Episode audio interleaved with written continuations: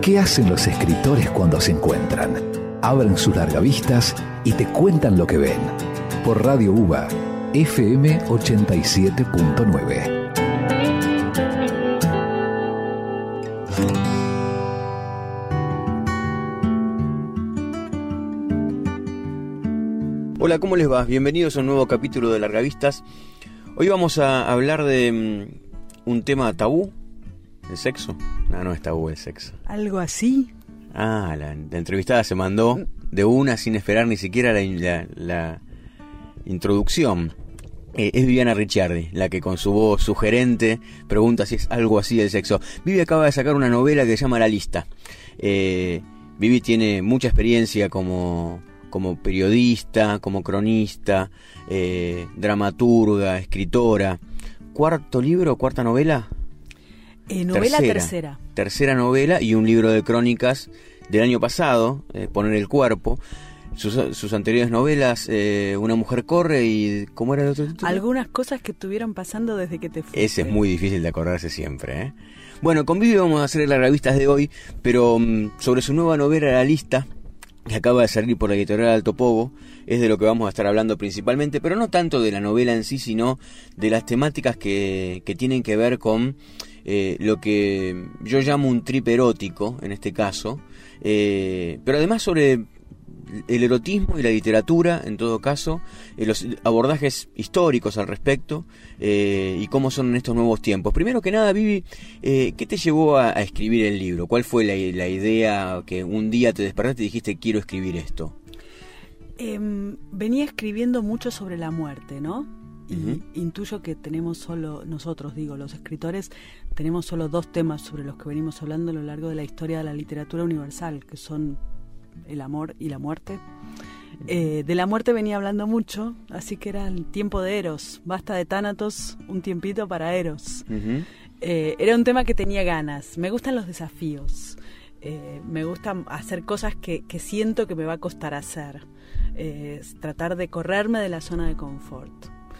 Y, apareció esta imagen del relato de una persona conocida que junta en una bolsa de basura todos los regalos que le ha hecho su ex marido a lo largo de determinada cantidad de tiempo de matrimonio y se los envía.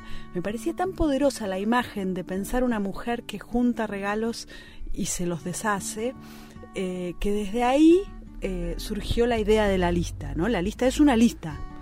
La novela comienza con una mujer que está juntando los 10 regalos que su marido le ha hecho a lo largo de 10 años de matrimonio, los está metiendo en una bolsa de basura y los va a tirar a la basura. Eh, recién decías lo de la muerte y, y el, y el amor, ¿no? Eh, Tánatos y Eros. Em, ¿En qué momento de... ¿Hay algún momento en la lista donde se te mezclen los temas? Donde aparezca, a pesar de que hayas querido eh, eh, tomar el desafío, digo, de olvidarte por un rato de la muerte e ir de frente al amor, eh, ¿es posible diferenciarlos de tal modo? Eh, está bueno eso que dijiste al final. La pregunta es si no son lo mismo finalmente, ¿no? Si no hay un punto en el que finalmente nos podemos poner más sintéticos aún y decir que solo hablamos de muerte aun cuando hablamos de sexo, porque al decir de los franceses el sexo también son, es una pequeña muerte, Y de los orientales también. Sí, sí. Esa, esa sensación de, de vacío posterior, ¿no? Este, tan cercana. Eh, no, digo, si, si en algún momento pensaste que cuando estabas escribiendo el libro te dabas cuenta de que también rozaba la muerte. Eh, no así directamente, me parece. No así directamente. Eh, pero sí esta sensación de finitud, de, de cuestión que se termina, porque finalmente la lista no es un libro sobre amor, sino más bien sobre desamor, y, y entonces en este, en este escaparse o en este tratar de encontrarse y nunca encontrarse, hay, una, hay un ciclo parecido al ciclo de la vida que indefectiblemente termina en la muerte, ¿no?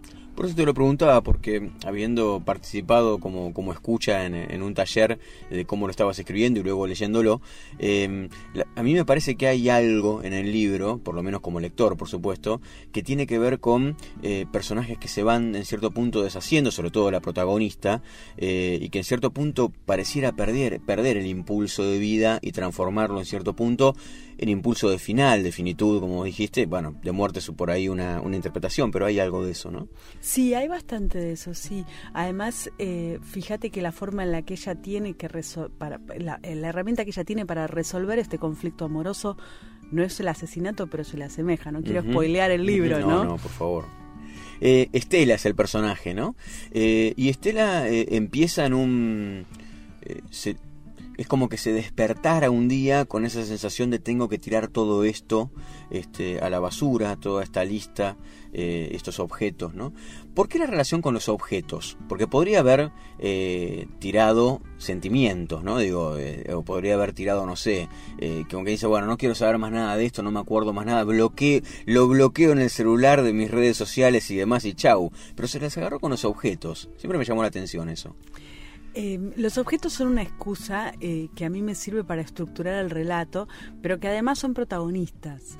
De alguna manera como una suerte de efecto fetichista, porque el erotismo tiene mucho de fetichismo, por lo menos tal como yo lo concibo. Y entonces anclarse en esos objetos es anclar un sentimiento determinado en cada uno de ellos.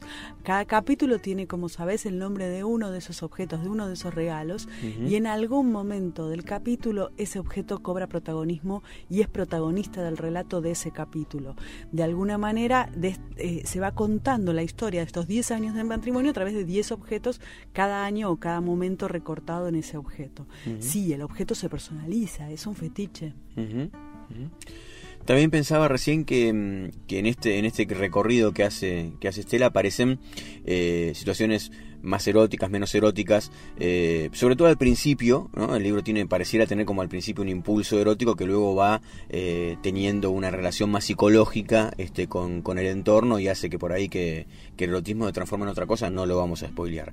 Pero en definitiva, ¿cómo es escribir erótico? Eh, ¿Con qué, no sé si prejuicios es la palabra, pero con, qué, sí, probablemente, pero también con qué barrera personal vinculada con cómo me leerán, por ejemplo, te encontraste, ¿no?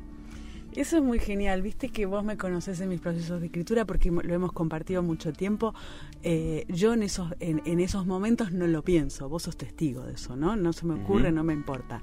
Pero una vez que el libro está en la calle, que es lo que acaba de suceder, que el libro tiene apenas dos semanas de estar en la calle, de golpe empezás a ver ya las miradas de los lectores sobre vos. y es muy raro. Hoy me desperté pensando, ¿no? Recordando cosas que anoche eh, me dijeron y me, me desperté pensando de algún modo escribir una novela erótica de este voltaje, porque la verdad que es de alto voltaje, como me han dicho ya varios, em, es como hacerse un tatuaje. Ajá. Porque no te lo vas a poder sacar nunca y vas a tener que lidiar con las consecuencias. Como mucho tendrás que escribir otra encima para taparla. No va a haber, claro, no va a haber modo, pensaba yo, de que aún siendo yo una persona mayor y viejita, cuando pasen muchos años, la gente me va a mirar y me va a decir, mira la viejita, la lo que escribió la viejita. Claro, claro. Con Viviana Richard estamos hablando de su nueva novela La Lista. Vamos a escuchar un poquito de música y seguimos en Largavistas.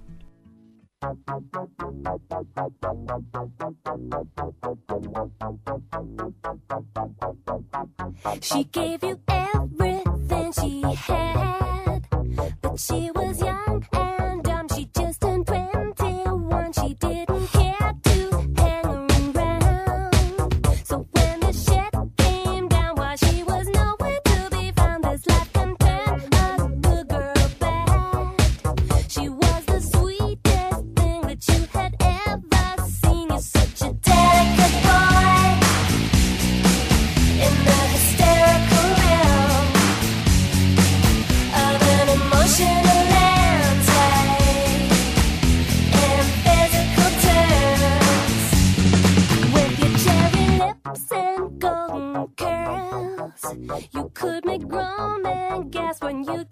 walking past them in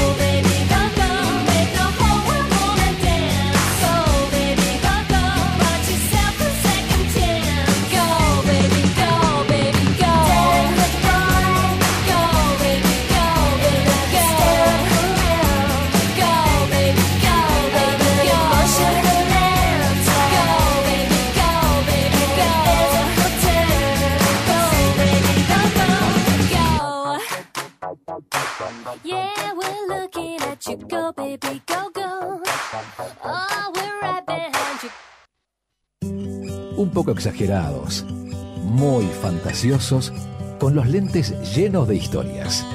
Así son nuestros largavistas. Los abrimos todos los lunes a las 20 por Radio UBA, FM 87.9.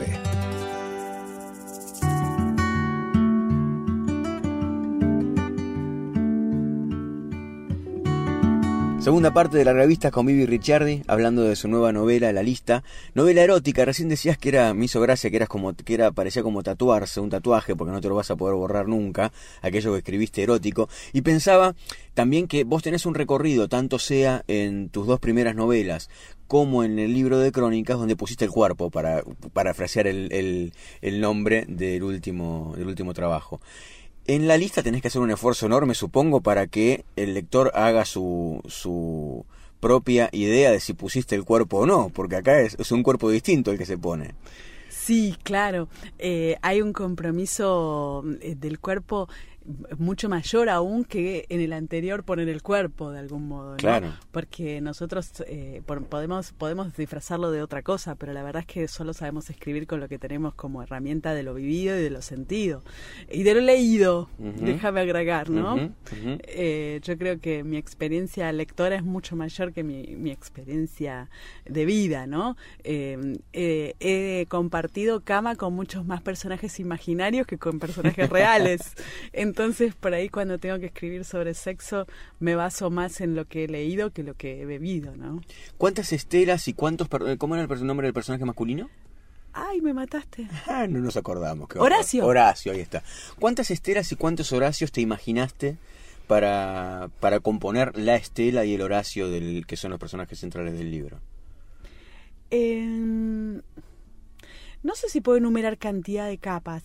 Sí hice, em, em, empieza, Estela está, está armada con pedazos de muchas mujeres eh, míos y, y como ella se va transformando, es una curva dramática muy fuerte, los dos, pero la de ella es mucho más fuerte aún, eh, va transitando muchas mujeres en sí misma.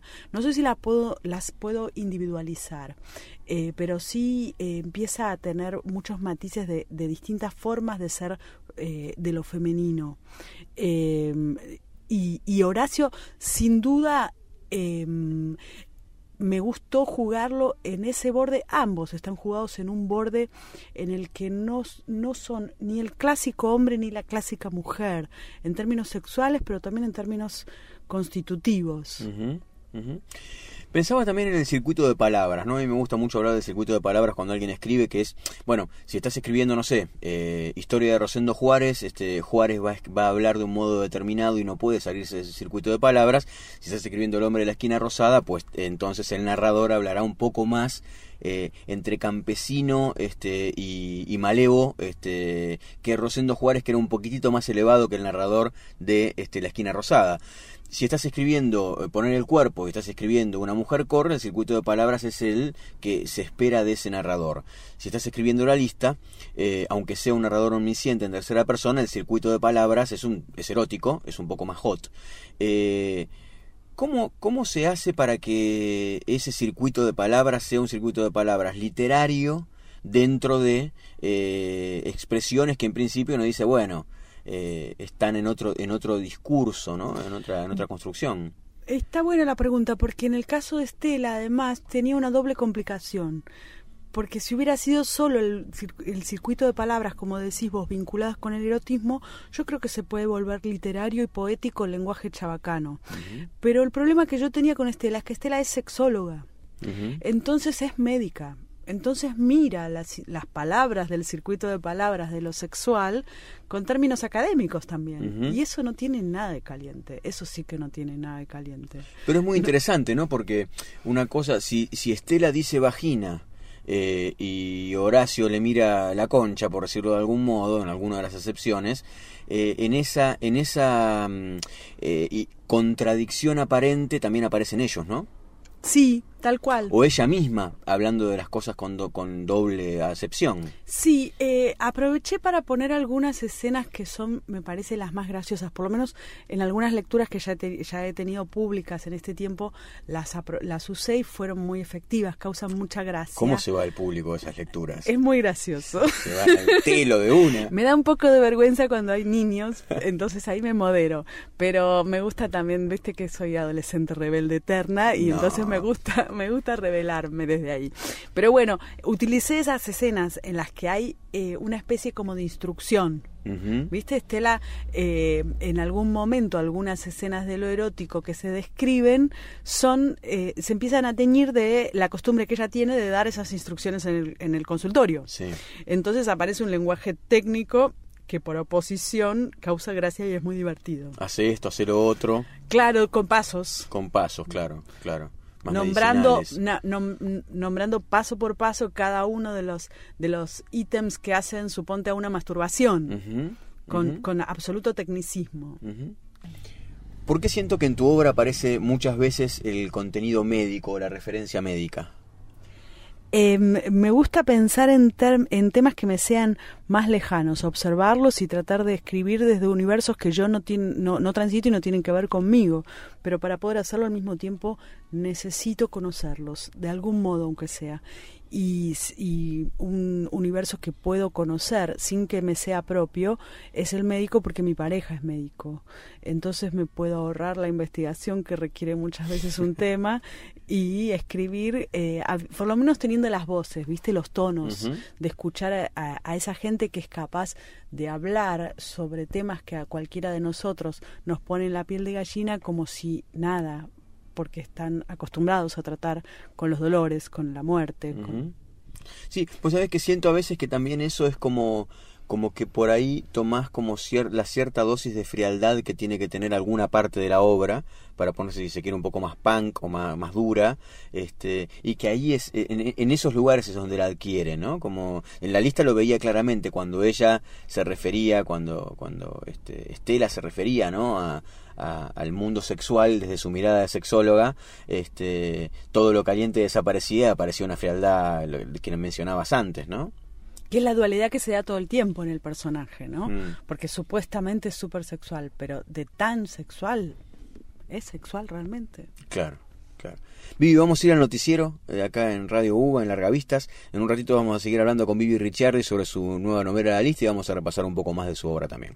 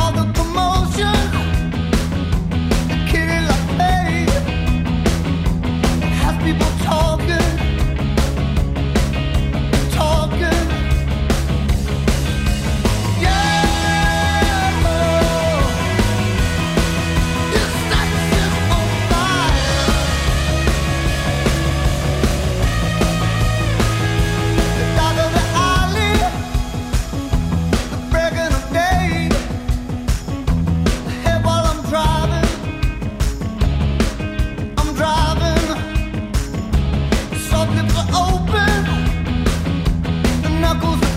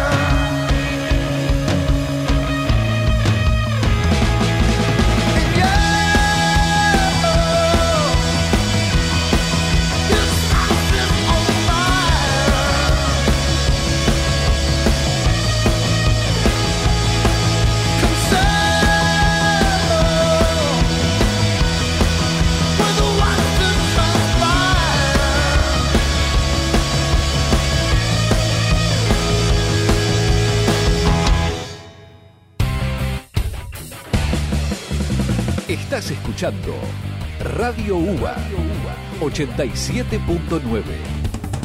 Vías de comunicación 5285-5953. Radio UBA 87.9.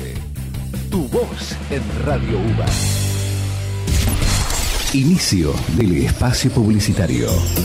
Todos los lunes a las 21, las noches se vuelven científicas con Dosis de Radio, el programa de la Facultad de Farmacia y Bioquímica de la UBA. Entérate de las innovaciones en ciencia y salud con entrevistas a especialistas. Dosis de Radio, los lunes de 21 a 22 por Radio UBA. Noticias de la UBA. ¿Dónde? ¿Cuándo? ¿Y cómo? las actividades de las 13 facultades, el CDC, los institutos, los hospitales, los colegios están en Noticias de la UBA con la conducción de Geraldine Murizasco. Noticias de la UBA, de lunes a viernes a las 8 por Radio UBA. De lunes a viernes de 18 a 20, Carlos El Pato Méndez y Teresa Focaracio te actualizan la jornada en la vuelta informativa de la radio de la Universidad de Buenos Aires. datauba.com. A un clic de tu dial. Escucha Partida Doble, el programa de la Facultad de Ciencias Económicas de la UBA. Todos los martes a las 20, actualidad económica nacional e internacional, con la conducción de Norberto Lema y la participación de Andrés López y Oscar Cetrangolo. Partida Doble, martes de 20 a 21 por Radio UBA. Los martes a las 21, escucha De los pies a la cabeza, el programa de la Facultad de Medicina de la UBA, que te invita a conocer todas las especialidades médicas que hacen a la formación universitaria, con Marcos Herrera y el profesor Eduardo Caniasi. De los pies a la cabeza, tercera temporada, los martes a las 21, por Radio UBA. Todos los jueves a las 20, escucha Sobre la Tierra, el programa de la Facultad de Agronomía de la UBA, con la conducción de Pablo Roset y Sebastián Tamashiro, te proponemos entender de qué manera cada acción en un espacio natural del planeta incide en nuestra salud y calidad de vida. Sobre la Tierra, los jueves a las 20 por Radio UBA.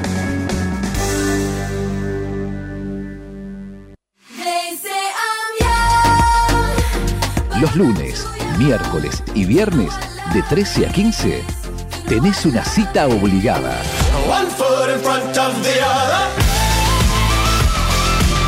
La tarde de Radio UBA. Te acompañamos con muy buena música, noticias y especiales musicales.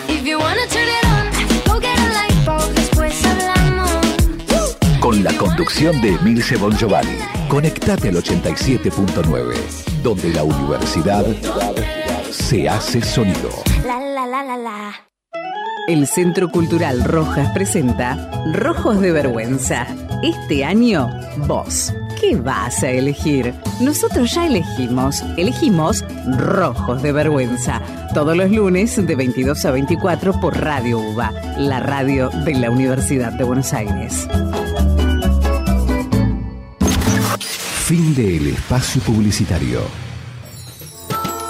El saber también está en la web www.radio.uba.ar Entrevistas, notas y todo lo que pasa en la nueva página de Radio UBA. Seguinos online. Radio UBA 87.9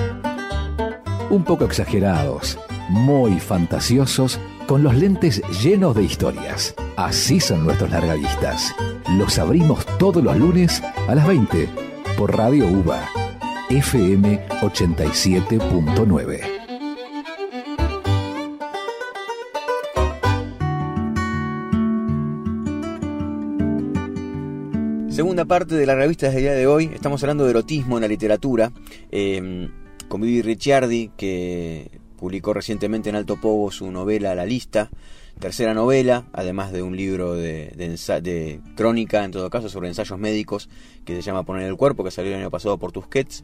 Eh, Erotismo y literatura. ¿Qué, ¿Tenés referentes al respecto? ¿Te nutriste de algo previamente? ¿Te largaste porque sí y, as- y, eh, y en pelotas como, como haría Estela? Eh, a mí la literatura erótica me ha gustado siempre. Eh, y mientras estaba trabajando en, en la lista, o cuando comencé a pensarla, eh, después hay un momento en el que uno tiene que soltar, ¿viste? Eh, pero sí hay lecturas que acompañan la escritura de cada libro. De eso estoy segura. Eh, aquí no, no sé si podría individualizar a uno en particular, pero sí me preocupé mucho cuando estaba buscando el tono, los primeros tiempos, cuando compartíamos taller y yo estaba buscando el tono de la lista, eh, de buscar eh, lecturas y formas en las que aquello que yo necesitaba nombrar y no nombrar, porque a veces escribir es velar, como en el sexo, y, y entonces de qué manera iba a nombrar lo innombrable, cómo iba a decir las palabras que hay que decir. Claro, las palabras. Eh, en ese caso, sí, me, me rodeé de algunas lecturas. Eh, estoy tratando de recordar cuáles fueron las, porque sé que me lo vas a preguntar, cuáles fueron las que, las que más eh, pesaron, pero creo que leí desde, desde Valenzuela hasta, mm, no sé, las ciudades de Lulú. Eh, eh, el- ah, eh, ¿sabes quién me, me, me tiró una punta? Roald Dahl. Ajá. Ajá. Viste que Roald sí. Dahl tiene Sí, esa, sí. esa cuestión de la literatura infantil y la literatura erótica Claro, al mismo tiempo, claro. Que le, le da un toque bastante especial. Claro. Cuando decías eh, hace un ratito lo de esto de tatuarte, que te quedas tatuado, pensaba en, en Catherine Millet, ¿no? En la vida secreta También. de Catherine M.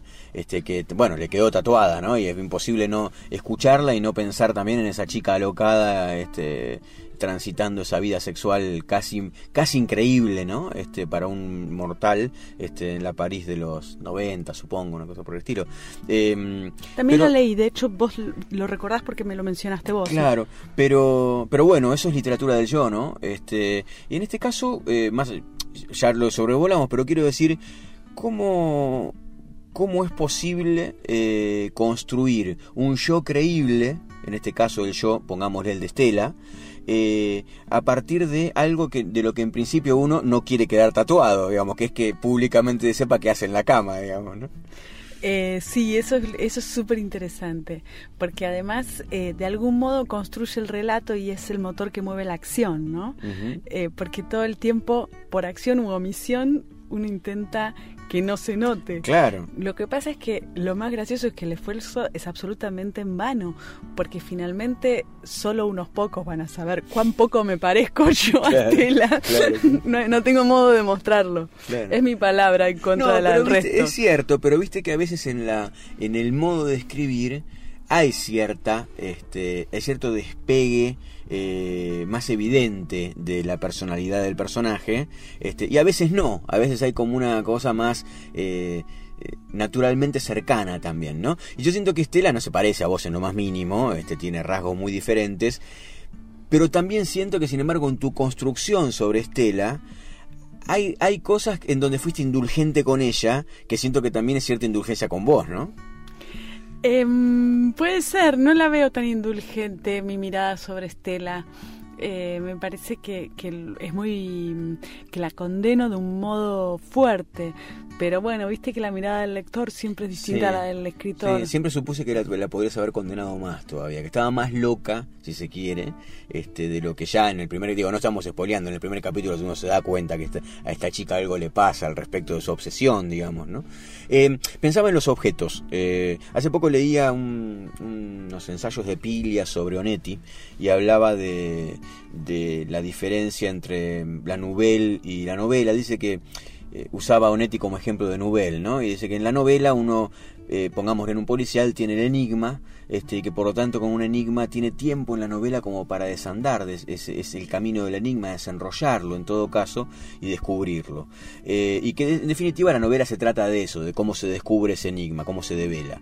Mientras que en la novela suele haber más un espíritu de objeto, eh, que es el secreto, un secreto que anda dando vueltas por ahí, que reúne a los personajes, pero que en definitiva eh, no, no requiere de ser develado, sino que simplemente lo que amalgama el, el- el- el estar, el sentir de los personajes. En cierto punto de la lista, los objetos que vos usás parecen funcionar como ese secreto. O no está muy claro muchas veces por qué hace referencia a uno u otro objeto, sino que parece ser más aquello que la que, que unifica la obsesión de Estela en ese momento, ¿no?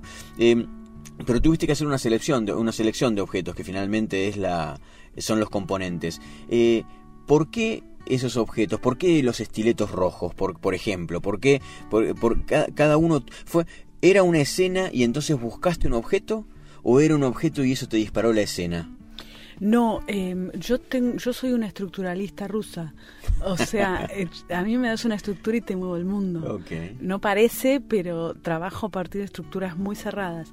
Todo el tiempo supe que iban a ser 10 capítulos con 10 objetos y primero hice la lista de objetos y después me puse a escribir cada capítulo sabiendo que ese objeto tenía que ser protagonista de, protagonista de ese capítulo. Eh, por ahí, si querés, lo podemos pensar más en términos de esto eh, que, que también eh, podemos pensar como constitutivo de nuestra literatura, que digo, la nuestra, la argentina, que tiene que ver con nuestra tradición cuentística por sobre encima de la de la novela, ¿no?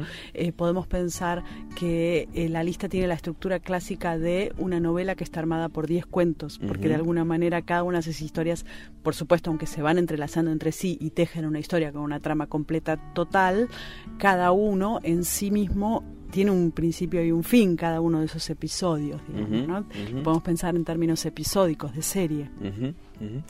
¿Sentís que, que podrían haber entrado más objetos o que con 10 estaba bien? No, me parece que con 10 están bien. Yo tiendo mucho a la síntesis. A mí ¿Es me un gusta número contar- mágico el 10? Digo, ¿te pusiste 10 por decir algo? ¿O, o fuiste construyendo esa lista y en algún momento dijiste, bueno, eh, no me hacen falta ni 9 ni 11, de verdad son 10? ¿O, o sos tan estructuralista rusa que este, eran 10 y a como sea, aunque sobren o aunque falten? Así, era 10 a como sea. eh, a que sobren o a que falten. Yo quería 10, pero además porque es un lapso de tiempo más o menos razonable para, para hacer una curva eh, dramática de una pareja, ¿no? Eh, de, de- el inicio del amor, el amor se pudre y se termina. En menos de 10 años no tiene tanta validez un amor que se termina, me parece, ¿no? Con Vivi y Richard estamos hablando de la lista de su nueva novela publicada recientemente por Alto Pogo. Volvemos en un segundito luego de un par de temas musicales.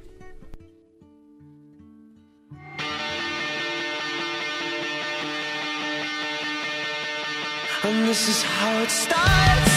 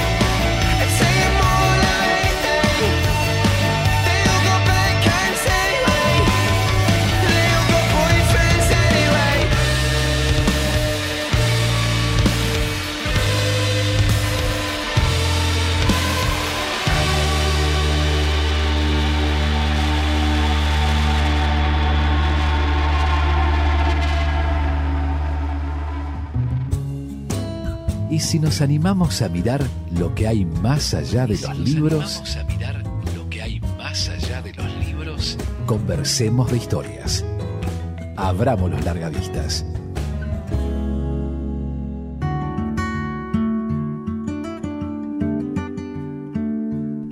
Último tramo de Largavistas de hoy, con Vivi Ricciardi hablando de literatura, en particular en este caso de novela erótica. La lista, ¿dónde, dónde se compra la lista, Vivi?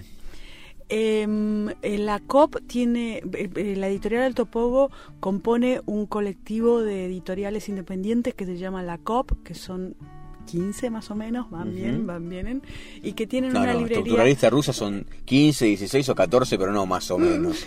eh, que tiene una librería preciosa que invito a todos a conocer, que es muy bella, que queda en Bulnes 640, ahí segurísimo, pero además está en, en muchísimas otras librerías que se está distribuyendo y incluso me acaba de decir eh, nuestro común amigo Guillermo Rivas que está en Book Vivant, No te en puedo Lima. creer, viajó hasta Lima. Qué grande Guille, qué, qué, qué difusor incansable.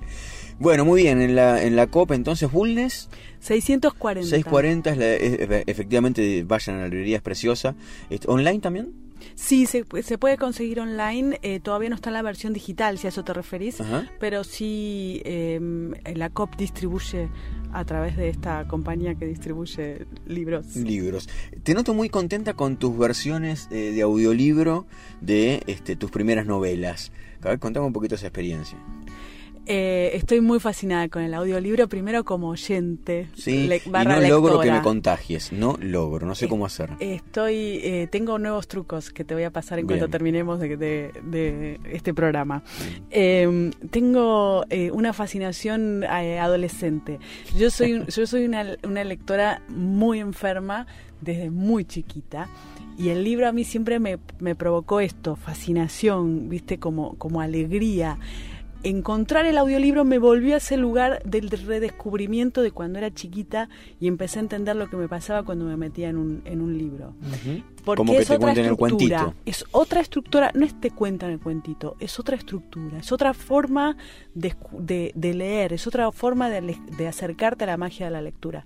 ¿Va a matar el audiolibro al libro? No, por supuesto que no. El audiolibro genera una experiencia de lectura distinta a las convencionales.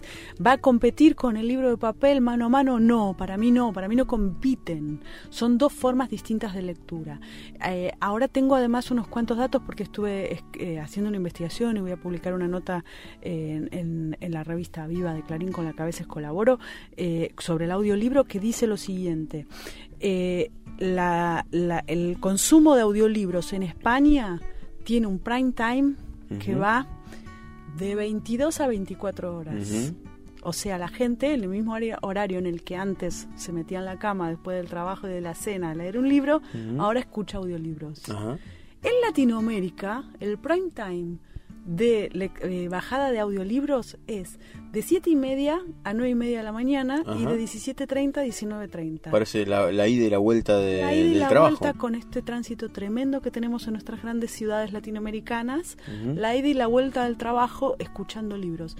Es, yo soy yo soy re latinoamericana, yo soy esa, no porque viva lejos del trabajo, pero sí porque uso el audiolibro para los tiempos en los que antes no podía leer porque estaba haciendo otra actividad. Ujú. Eso es lo que me cambió la vida. Cada vez más loca, sí, probablemente sí, pero leo el triple. Entonces cuando manejo, escucho libros. Es curioso, porque si es leo el triple, en realidad escuchás el triple. O bueno, Escucho o- barra leo. Claro. Tenemos que volver a encontrar un nuevo verbo, ya lo encontraremos, porque tampoco es escuchar, no es escucho música, es distinto. Eh, cuando entreno, yo corro un montón, cuando corro, corro escuchando libros y empiezo a tener relaciones increíblemente hermosas relacionadas con esta parte de estas cuadras cuando escuché esa frase que me voló la cabeza y que estaba tan bien escrita. Claro, claro. Imágenes que se te mezclan con, con lo que te va pasando en los ojos y la... Sí, es verdad, eso con el libro, uno se, el libro requiere una atención que no se baja, no se va de la página, ¿no? Este, Ahora, si vos me preguntás, ¿estás sentada cómoda, tranquila en tu casa en un sillón? ¿Vas a escuchar un libro? No, voy a abrir un libro, me sigue gustando abrir un libro. Son experiencias de lectura distintas. O sea que cuando grabes el, el audiolibro de la lista y uno vaya manejando, que eh, provocarse, eh, eh, tratar de pro- no, no cruzarse con el que vaya manejando por el choque posible. Está complicado ahí, ¿no? sí, está sí, más sí, complicado. está complicado. Está más complicado. Vivi, mil gracias por, por haber venido de nuevo a Largavistas. Eh, la vez pasada fue con Poner el Cuerpo, esta vez de nuevo el cuerpo aparece, en este caso es el de Estela y el de Horacio, este, en un libro que me parece súper sugerente. Yo cuando lo estábamos escribiendo, digo, estábamos en el taller, Viviana caía, yo caía con, con- yo estaba escribiendo la revista justamente, ¿no? Entonces caía con mi nene, este, de alrededor de 10 años, que tenía miedo a ahogarse y jugaba con los perros, y Viviana caía con la lista. Y terminábamos todos mirándonos entre nosotros diciendo, Dios mío, ¿cómo sigue este día, no? Y era la mañana muy temprano. Era la mañana muy temprano, era muy complicado seguir el día. Algunas imágenes servían para luego. Bueno, Vivi, muchísima suerte con el libro y ya estaremos viéndonos de nuevo para cuando, porque sé que estás escribiendo el próximo.